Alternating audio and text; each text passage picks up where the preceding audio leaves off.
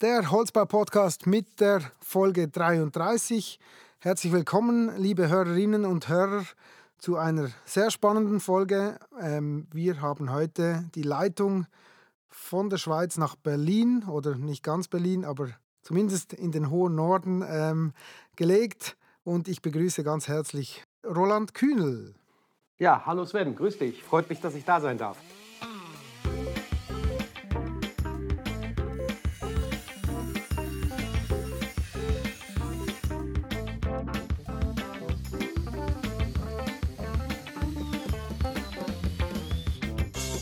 Roland, ähm, vielleicht beginnen wir gleich zuerst bei dir. Erzähl mir bitte einmal äh, von deinem Werdegang. Was hast du in deinem Leben beruflich alles schon so gemacht? Wow, ähm, eine ganze Menge und ganz wenig mit Holz. Ich bin äh, ausgebildeter Maschinenbauingenieur und Betriebswirt und habe 25 Jahre lang mich im internationalen Maschinen- und Großanlagenbau getummelt. Also ich habe äh, Industriewerke wie Wasserkraftwerke, Stahlwerke und solche Dinge projektiert und gebaut und bin seit zwei Jahren äh, sozusagen branchenabtrünnig geworden und äh, bin jetzt im Holzbau. Sehr spannend. Also du bist eigentlich ähm, jetzt direkt von der anderen Branche äh, zu, zu Timpler gekommen. Aber ja, das richtig? Genau. Du hast zwischendurch noch ein Praktikum als Holzbauer gemacht. Na, das Praktikum mache ich äh, on the fly sozusagen. Ich äh, lerne beim Laufen und ähm, ich habe mich einfach zu diesem Schritt entschlossen, weil ich die Gelegenheit großartig fand, auf der grünen Wiese in Eberswalde, nördlich Berlin, nicht nur ein neues Werk aufzubauen, sozusagen als äh, Tochterunternehmung eines anderen Unternehmens, sondern mit einem neuen Werk komplett eine neue Struktur, eine neue Mannschaft, ein komplett neues Unternehmen. Und das war in meinen Augen eine einmalige Gelegenheit und äh, passte gut zu meinem Lebenslauf an dem Moment. Und äh, ich kann das auch nach zwei Jahren Aktivität jetzt sagen, war komplett der richtige Schritt. Genau, du bist jetzt Geschäftsführer von Timpler, Timpler by Rankly, ja. Äh, eine Firma, die sich im Aufbau findet, befindet. Vielleicht kannst du uns einen Einblick geben zu euren Zielen. Was, was wird Timpler by Rankly zukünftig machen? Wir bauen in Eberswalde das größte Holzmodulwerk Deutschlands. Das heißt, wir wollen im mehrgeschossigen Wohnungsbau modernen, architektonisch anspruchsvollen und bezahlbaren Wohnraum mit Modulbau machen. Also mit fertigen Raumzellen. Wir bringen die Baustelle in die Werkstatthalle und wollen mit einem ganz hohen Ausbaugrad fertige Raummodule erzeugen. Okay, die, die Idee ist ja aus dem Hause Renkli entstanden. Äh, Renkli, eine bekannte Holzbaufirma in der Schweiz. Übrigens auch schon im Holzbau-Podcast zu Gast, die Folge 13 mit Andreas Keller. Unbedingt noch nachhören für die, die das noch nicht gemacht haben. Ähm, wie, wie ist das Ganze entstanden und, und wer ist da Hauptinvestor bei oder wer sind da die Investoren bei, bei Timpler? Also wir haben bei Timpler vier Gesellschafter. Und ähm, der Kern, der Gründungskern ist eine pro private Projektentwicklungsgesellschaft äh, MQ Real Estate, die mal in Berlin vor ein paar Jahren ein Hotel gebaut haben als Aufstockung auf ein Kaufhausparkdeck im Modulbau mit einem anderen Modulbauer, den es heute nicht mehr gibt. Der ist äh, insolvent gegangen. Und die haben sich dann mit Rengli getroffen. Und Rengli hatte das klare Ziel, eine Internationalisierungsstrategie voranzutreiben und hatten für sich den deutschen Markt entdeckt und gesagt, da wollen wir rein. Ähm, wir wollen auch in Deutschland den Modulbau voranbringen. Und die beiden haben dann gesagt, lass uns äh, was gemeinsam machen. Und die haben das Projekt in Eberswalde aus dem Boden gestampft und haben sich dann verstärkt in den darauffolgenden Monaten mit zwei weiteren Gesellschaftern. Das eine ist die Firma Saxovent aus Berlin. Das ist ein, äh, ein 25 Jahre altes Unternehmen, was, wie der Name sagt, Saxovent aus äh, der Windkraft kommt. Die haben ursprünglich mal angefangen, Windkra Windparks in Sachsen zu entwickeln, machen heute Smart Eco Investments. Das heißt, äh, sind unterwegs bei Wind, in Solar, in Agrar und eben auch im Holzbau als Projektentwickler, als Real Estate Developer. Und der zweite Gesellschafter ist die Sächsische Ärzteversorgung aus Dresden. Das ist ein Versorgungswerk für Ärzte und Tierärzte, die in großem Stil jedes Jahr in Immobilien investieren und schon lange nach einem Zugang zum Holzmarkt gesucht haben. Das heißt, ich habe äh, drei Gesellschafter, die selbst Projektentwicklung betreiben und sozusagen von mir abnehmen wollen. Und ich habe Rengli im Hintergrund als der Know-how-Geber mit 100 Jahren Holzbauerfahrung, gerade im Übergang von der vierten auf die fünfte Generation. Ihr seid ja aktuell in Eberswalde am Bauen, du Ja. hast es erwähnt. Wo steht ihr da im, im, im Zeitplan? Wann geht's los mit der Produktion? Also äh, die Webseite lautet timpla.eu. Da veröffentlicht Sven auch äh, regelmäßig ähm, Bilder und Videos vom Baufortschritt. Wir haben die Baustelle jetzt richtig physisch äh, vor drei Wochen eröffnet. Für nächste Woche sind die ersten Betonarbeiten geplant. Und wir wollen mit der Produktion im Frühjahr 24 starten. Frühjahr 24. Kannst du mir vielleicht ein bisschen erläutern mit, mit Worten? Kannst du die Produktion ein bisschen darstellen? Ich habe nur das Areal im Bild, das habe ich gesehen ähm, auf YouTube. Äh, das ist auf den, ersten Blick, auf den ersten Blick riesig groß. Äh, was stehen da in Zukunft für Maschinen? Also wir bauen eine Produktionshalle mit 20.000 Quadratmeter Fläche für Produktion. Und ähm, das Grundlayout kommt, ich sag mal, basiert auf dem Know-how und den Erfahrungswerten und dem Werk, dem existierenden von Rengli in der Schweiz, ist aber im Wesentlichen ähm, deutlich größer, zweieinhalb Mal so viel Fläche. Und der wesentliche Unterschied ist, dass wir eine große Halle oder einen Teil der Halle haben für den Modulbau, für den Modulmontage und Modulzusammenbau. Äh, Der grundsätzliche, das grundsätzliche Layout ist ein relativ klarer Materialfluss. Von äh, der Ostseite her kommt Material an, wird angeliefert, wird in unserem logistischen Herzstück, einem vollautomatischen Regallager, so wie es in der Schweiz auch steht, äh, eingelagert, wird vorbearbeitet über eine Abundanlage, über ein Plattenbearbeitungszentrum. Und dann haben wir zwei parallel laufende Schienen. Eine ist für Bodendeckendachbauten mit entsprechenden Tischen. Und im Süden des Lagers haben wir eine Schiene, auf der wir mit Wendetischen Wandelemente und Fassadenelemente bauen. Und das ist sozusagen die erste Hälfte der, der, des Werkes. Und die zweite Hälfte, da werden die beiden Stränge zusammengeführt und entweder zu 80 Prozent in die Modulmontage äh, geführt, wo dann das Modul als Raummodul zusammengefügt wird und dann der Innenausbau erfolgt. Mit Bad, mit Küche, mit Leitung, mit Fußboden und Wandanstrich und was dazugehört. Und dann gibt es noch einen Bereich, wo wir direkt auch Elemente ausfördern, weil wir neben unserer geplanten Kapazität von 2000 Modulen pro Jahr, das sind grob 75.000 bis 80.000 Quadratmeter BGF, noch dazu 20 Prozent Kapazität vorgesehen haben für einen reinen Elementbau. Das heißt, wenn ein Kunde ein Projekt im Elementbau haben will, können wir das auch bedienen. Okay, ähm, das gibt mir einen sehr guten Einblick. das hast du sehr toll äh, dargestellt. Das, das, als, als Holzbauer kann ich mir das gleich vorstellen, wie das aussieht. Jetzt vielleicht ein bisschen zu deiner Aufgabe. Eine neue Firma zu gestalten ist sicher äh, eine sehr spannende Aufgabe. Du hast es anfangs erwähnt. Äh, was macht es das für dich besonders spannend und, und was motiviert dich jeden Tag? Na, was es spannend macht, ist, wie ich vorhin schon sagte, die, die Kombination. Es geht nicht nur in Anführungszeichen darum, eine Halle zu bauen und die dazugehörigen Maschinen einzukaufen und einzubauen, sondern daneben muss ich ja auch noch ein komplett neues Team aufbauen. Vor zwei Jahren habe ich hier sozusagen als Mitarbeiter Nummer eins angefangen. Und heute sind wir 25 Mitarbeiter. Bis zum Jahresende werden wir 50 sein. Das ist im heutigen Umfeld auch nicht ganz einfach, so eine Mannschaft hinzu, äh, zusammenzukriegen und daraus auch ein kulturell einheitliches Gebilde zu formen. Ähm, da habe ich aber großartige Unterstützung und wir haben gute Fortschritte da gemacht. Und dann gibt es ja noch ein drittes Feld. Wir wollen ja auch äh, möglichst weit digital arbeiten. Ähm, das ist so eine Erkenntnis für mich als Maschinenbauer aus dem Anlagenbau. Ich kann eigentlich jeden Tag nur den Kopf schütteln, wenn ich morgens aufwache und so sehe, wie heute im, im Bau Prozesse laufen. Und äh, denke mir, also wenn wir so vor 15 Jahren Stahlwerke oder Wasserkraftwerke gebaut hätten, dann wären wir heute noch nicht fertig. Und äh, das ist der hehre Anspruch, den wir uns gesetzt haben. Wir wollen, wie ich immer sage, weg von Excel. Wir wollen eben eine möglichst durchgängige Planung haben von einem 3D-Modell des Architekten bis über die Holzkonstruktion mit direkten Datenaufgabe auf die Maschinen und dann eben auch Daten auf die Baustelle.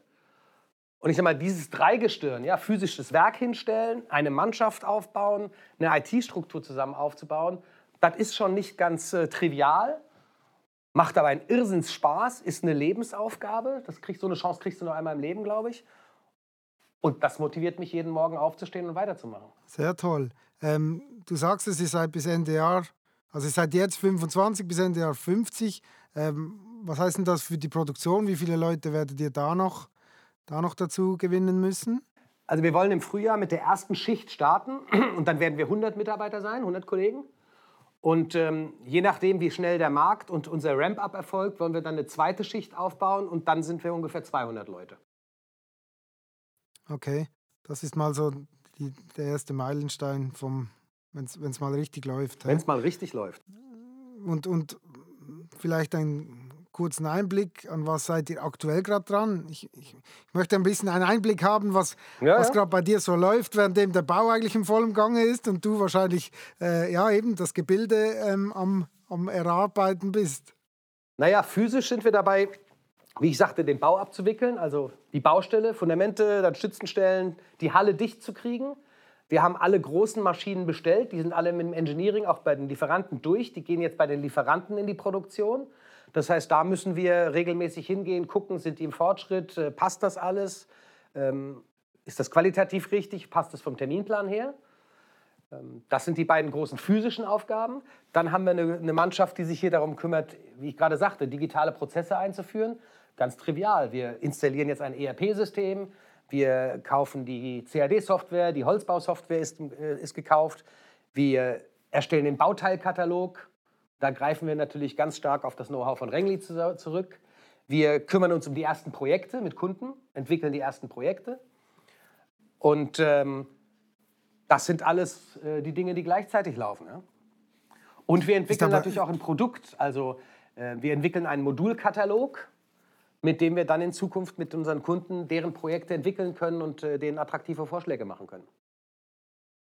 Ich kann mir jetzt vorstellen, so ein ERP-System einzuführen, wenn du noch gar nicht physisch ähm, die Prozesse eigentlich ähm, abwickeln kannst oder, oder prüfen kannst oder äh, probieren kannst, ist wahrscheinlich schon nicht ganz einfach, oder? Könnte man meinen, aber ich habe in meinem vergangenen Berufsleben schon ein paar Mal ERP-Projekte eingeführt in Betrieben, die existieren. Das ist viel schwieriger. okay. Weil du dann nämlich eine, Soft eine neue Software hast, die sagt, mein Prozess ist so. Und dann sind lauter Menschen in deiner Firma, die seit 50 Jahren die Dinge aber anders machen. Und jetzt musst du jeden davon überzeugen, seinen Prozess doch vielleicht zu überdenken. Ist viel schwieriger, als zu sagen, ich habe hier eine Software, die habe ich mir nach bestimmten Kriterien ausgesucht. Und jetzt sage ich, das sind die Grundprozesse und die implementieren wir jetzt. Das ist eigentlich viel einfacher. Okay. Ähm, Eberswalde liegt ja in der Nähe von Berlin, ja. so wie ich bei Google Maps gesehen habe, auch nahe der polnischen Grenze. Ähm, was, was bedeutet euer Werk für diese Region dort? Wie, wie wird das aufgenommen? Naja, also wir liegen, wie du sagst, eine Stunde, mit dem Auto eine Stunde nördlich Berlins. Äh, du kannst Eberswalde, den Hauptbahnhof Eberswalde, innerhalb von 30 Minuten mit dem Zug äh, bis zum Berliner Hauptbahnhof erreichen, also sehr nah dran. Für die Region ist das schon ein tolles Ding sage ich mal in aller Bescheidenheit. Ich habe früher schon mal in Eberswalde gearbeitet, bei einem anderen Unternehmen. Ist aber reiner Zufall. Eberswalde, muss man wissen, war in DDR-Zeiten ein sehr, sehr großer russischer Militärstandort und war ein riesen Industriestandort. Ja? Mein früherer Arbeitgeber, der hatte vor der Wende dreieinhalbtausend Arbeitnehmer. Als ich da war, waren es da schon nur noch 250. Das heißt, wir reden von einer Region, die in den letzten Jahren stark gelitten hat die aber sich jetzt ganz hervorragend entwickelt. Eberswalde hat ja die äh, Hochschule für nachhaltige Entwicklung, an der auch Holzbau gelehrt wird. Das war mit für uns ein Argument, auch nach Eberswalde zu gehen. Wir stehen im engen Kontakt mit der Hochschule, mit Professor Schwarz, dem Dekan. Wir haben schon Absolventen der HNE bei uns und gerade auch einen Praktikanten, also da befruchten wir uns gegenseitig. Und die Stadt Eberswalde hat sich vorgenommen, zum Holzcluster zu werden. Und von daher haben wir dort eine Stadt, die erstens natürlich den Investor begrüßt, der Arbeitsplätze schafft, ganz platt formuliert. Ähm, die Stadt hat ein sehr gutes Industriegebiet erzeugt, das auch fast belegt ist jetzt, vollkommen belegt. Ähm, und die Stadt hat sich klar gegeben, wir wollen Holzbau fördern, auch in Eberswalde fördern. Das heißt, wir haben dort eben auch mit Projekten oder unsere Kunden, die in Eberswalde bauen wollen, haben dort ein sehr offenes Ohr im Bauamt. Und Eberswalde, das habe ich selbst nicht so vermutet, aber in den letzten sechs Monaten kristallisiert sich das eben raus, entwickelt sich als zu einem attraktiven Immobilienstandort, weil Berlin so voll ist und so teuer ist, dass die Investoren jetzt einen Schritt weiter gehen und da ist der Speckgürtel Eberswalde. Also Eberswalde ist für Holzbauer the place to be, sagen wir. Hört sich toll an, ja.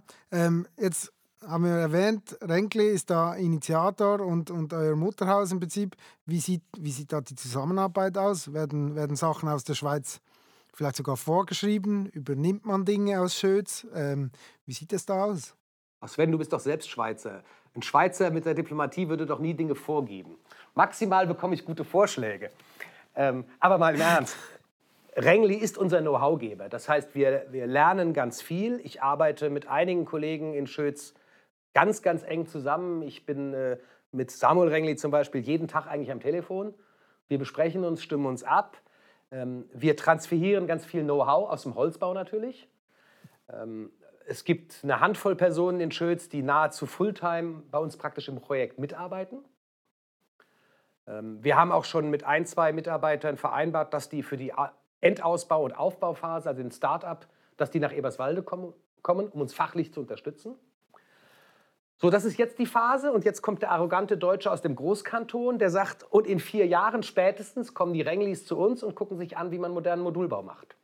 Dann geht der Zug anders. Das ist ein Geben und Nehmen. Sehr gut. Ja? Super, super. Okay, also die Vision ist auch schon vorhanden. Das ist wunderbar.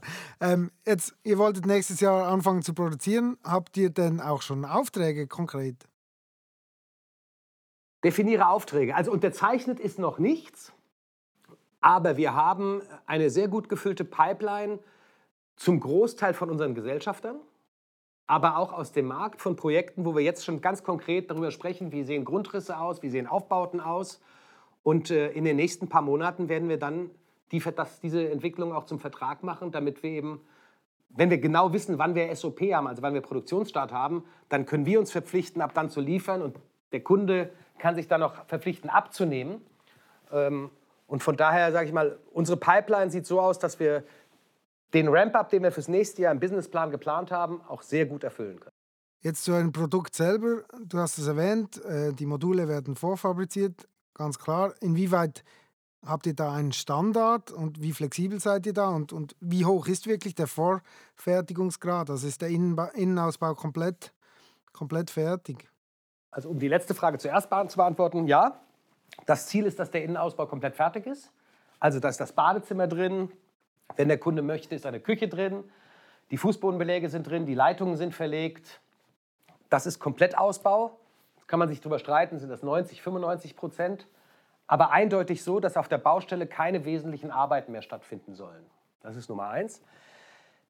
Was die Standardisierung angeht, das versuchen wir gerade zu definieren. Also man darf sich auf keinen Fall so vorstellen, dass wir sagen, es gibt drei Module, äh, Small, Medium, Large und die sind's. Sondern ähm, der Standard wird eigentlich eher darin bestehen, dass wir Verbindungselemente standardisieren, gewisse Typologien in Größen und Dimensionen vordefinieren, aber eben doch äh, so viel Flexibilität haben, dass der Kunde seine Grundrisse, die er braucht und wünscht, realisiert bekommt. Da muss man noch ein bisschen Feintuning betreiben, wo ist genau die Flexibilität und wo muss der Standard sein. Ähm, aber auch da sage ich als Maschinenbauer aus anderen Produktionsbetrieben, die Standardisierung ist die, die für die Fertigung notwendig ist. Wenn ich immer das gleiche Verbindungselement einsetze, um es mal platt zu formulieren, ist mir das egal, ob das Modul 8 oder 9 Meter lang ist. Das ist der Abbundanlage auch egal, ob sie es so lang machen muss oder nicht. Da ist die Standardisierung nicht wichtig. Sie ist an anderen Stellen wichtig. Und dann wird man über Einrichtungsstandards reden müssen, sicherlich. Jawohl, jawohl, okay. Ähm, du bist jetzt seit zwei Jahren dabei. Wie schätzt du oder inwieweit hast du das schon mitbekommen? Wie schätzt du die Entwicklung des Holzbaus in Deutschland ein? Äh, oh, ganz schwierige Frage. An welcher Stelle meinst du das? Ähm, es ist ganz offensichtlich, in, in Deutschland ist der Holzbau gerade auf der politischen Agenda ganz oben. Das wird getrieben aus allen möglichen politischen Klimazielen, all diese Themen sagen, Holzbau muss kommen. Jetzt ist der Holzbau nicht das Heilmittel der Welt, aber der Holzbau grundsätzlich wird einen ganz wesentlichen Beitrag zur Erreichung der Klimaziele äh, erreichen. Jetzt kommt der zweite Klicker für uns. Der, der modulare Holzbau ist ja nochmal eine andere Nummer, die eben auch ganz stark propagiert wird und als Lösung gesehen wird ähm, für die Probleme des Wohnungsbaus in Deutschland. Meine, die Bundesbauministerin ähm, hat ja bis vor kurzem immer noch das Ziel ausgegeben, dass wir jedes Jahr in Deutschland 400.000 Wohnungen bauen müssen. Und die müssen in Anbetracht der aktuellen Zinsentwicklung auch noch bezahlbar sein. Und die Kombination kann eigentlich oder spricht an ganz vielen Stellen für den modularen Holzbau. Von daher kommen wir, glaube ich, mit unserem Werk mit einem ganz guten Timing auf den Markt. Und dann kommt der zweite Aspekt, äh, das lerne ich gerade in den letzten Jahren erstaunlich äh, richtig kennen. Holzbau wird einen technologischen Sprung machen. Mein Holzbau ist ja alt. Ja. Wir haben ja Fachwerkhäuser in Deutschland oder der Schweiz, die stehen da seit 500 oder 700 Jahren. Aber im Prinzip nehmen wir den Baum, zersägen ihn und bauen ihn. Wenn man sich anguckt, ähm, was zum Beispiel Stahl für eine Entwicklung gemacht hat in den letzten 100 Jahren, was das Material gemacht hat, ähm, was die Produktionsprozesse gemacht haben, wie sich in den letzten 100 Jahren die Produktion eines Automobils verändert hat, von einem Werk, wo jede Schraube im Werk gemacht, gefertigt und montiert wird, zu einer seriellen Produktion, bis zu Roboterzellen, das steht im Holzbau ja noch alles bevor. Wir reden alle von BIM, die meisten wissen noch gar nicht, was eigentlich unter BIM zu verstehen ist. Also da wird so viel in den nächsten 10, 20 Jahren passieren. Wir werden den Holzbau nicht wiedererkennen. Spannende Zeiten für alle, die sich für Holzbau interessieren. Das kann ich nur bestätigen. Da mache ich einen Podcast drüber. Ach so, ja, dann das ist doch prima. Gut, wir kommen zu meiner Rubrik. Die Frage an den nächsten Gast.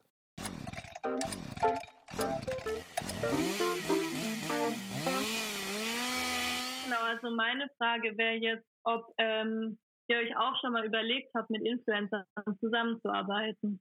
Also ich kenne die Holzbau-Tussis noch nicht, aber wir werden uns das gleich angucken. Finde ich total spannend. Ähm, ich glaube nicht, dass wir mit Influencer oder Influencerinnen unseren Zielmarkt, ich sag mal, Investoren, die Gebäude bauen, erreichen werden. Was ich mir aber unbedingt vorstellen kann, ist, dass wir Influencerinnen nutzen, ich habe ja gesagt, wir suchen bis zu 200 Mitarbeitern, um Mitarbeiter zu gewinnen und insbesondere natürlich junge Frauen. Wir werden nämlich zwei Themen haben. Erstens, ähm, wir brauchen Handwerker, Menschen, die sich für das Handwerk interessieren, die das Handwerk als interessanten Beruf wahrnehmen. Und wir haben ja einen riesen Vorteil, wir bringen die Baustelle in die Halle. Das heißt, wir kombinieren den angenehmen Arbeitsplatz einer Halle mit einem handwerklich interessanten Beruf. Und als junges, modernes Unternehmen äh, legen wir natürlich Wert auch auf eine möglichst bunte Mischung in der Mannschaft. Und wenn sich ein paar Holzbautissis für interessieren, äh, bin ich mehr als froh, wenn die eine oder andere Zimmerfrau bei uns antritt und sagt, ich möchte hier gerne arbeiten. Und noch persönlich hinterhergeschoben, ich kenne aus dem Privatleben eine Menge wandernde Gesellen. Und ich freue mich eigentlich darauf, wenn irgendwann mal ein wandernder Geselle oder eine wandernde Gesellin bei uns anklopft und sagt, kann ich hier mal Arbeit haben. Und da ist doch ein Sehr Influencer schön, perfekt. Ja, definitiv, definitiv. Und auch ein Podcast, damit man das äh, in die Welt raustragen kann. Super, vielen Dank für diese Ausführungen. Ähm, wir kommen zur Frage an den nächsten Gast. Äh, der nächste Gast wird Josef Schnieder sein von der Firma Holzpur. Er ist absoluter Fachmann für Akoya-Holz. Ähm, ich werde mit ihm vorwiegend auch über Akoya sprechen. Was darf ich ihm für eine Frage mitnehmen? Na, wie ich vorhin gesagt habe, mich würde mal interessieren, was so ein, ein Materialspezialist, wenn ich mal das sagen darf, was der sich vorstellt, was der glaubt, wo Holz als Werkstoff in fünf Jahren steht. Wo, wo glaubt er, gehen die Trends hin? Wir, wir lesen was über Baubuche. Ich habe letztens was ganz Beklopptes gelesen. Man könne Holz schweißen. Da dreht der Maschinenbauer in mir durch. Ja, ich, schweißen kann man Stahl. Ähm, aber das würde mich wahnsinnig interessieren. Wo glaubt er, dass Holz in fünf Jahren steht als Werkstoff? Was wird er uns bringen? Super, diese Frage werde ich gerne mitnehmen. Ähm, jetzt vielleicht nochmal Region Berlin, Eberswalde. Wie sieht es mit dem Holzbau dort konkret aus? Ähm, ihr habt ja, ihr habt ja, glaube ich, unglaublich große Projekte bei euch in der Region in, in Planung, oder? Naja, ähm, in Berlin ist der Holzbau, in ganz Brandenburg ist der Holzbau einfach politisch gesetzt und wird äh, ganz stark forciert. Es gibt das Schumacher-Quartier, den großen Umbau des früheren Flughafen Tegels. Da wird ganz viel Holzbau stattfinden. Ähm, es gibt äh, das letzte, die letzte Erweiterung des Bundestags, äh, der Bundestagsverwaltung wird im Holzbau umgesetzt. Ganz viel Schulbau wird im Holzbau gesetzt.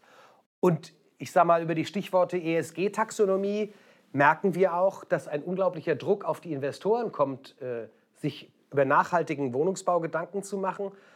und ich bekomme fast jede Woche einen Anruf von einem potenziellen Investor, der sagt, ich möchte hier und da in Brandenburg oder in Berlin was bauen, können wir das im Holzbau mit euch machen? Also da merke ich einfach, der Druck und die Nachfrage ist enorm. Nicht weiter sagen, sonst kommen noch mehr Leute. Sehr schön. Ähm, jetzt zum Schluss äh, die Frage, wo steht die Firma Timpler in fünf Jahren aus deiner Sicht? Wenn ich das mal wüsste, aber mal ganz grob gesagt, in fünf Jahren haben wir uns so etabliert, dass wir wirklich als, als Name und Marke im Markt anerkannt sind, als eine Unternehmung, die modern, schlank, digital, hohe Qualität mit gutem architektonischen Anspruch bezahlbar am Markt verfügbar macht. Das ist mal so der abstrakte Text. Und ganz physisch äh, kann ich nur sagen, wir haben in Eberswalde 130.000 Quadratmeter Grundstück gekauft, bebauen davon 40.000. Also wenn ich es mir wünschen dürfte, dann ist der Markt so und unsere Entwicklung, dass wir uns in fünf Jahren über das nächste Werk schon unterhalten. Das hört sich sehr spannend an. Roland, ähm, das wäre es eigentlich schon gewesen. Wir kommen zum Ende. Ich, ich, bedanke mich ganz herzlich für den Einblick in, in euren, euren sehr spannenden Weg und äh, wünsche euch alles Gute für die, für die spannende Zukunft. Sven, vielen Dank. War mir eine Freude, heute hier zu sein.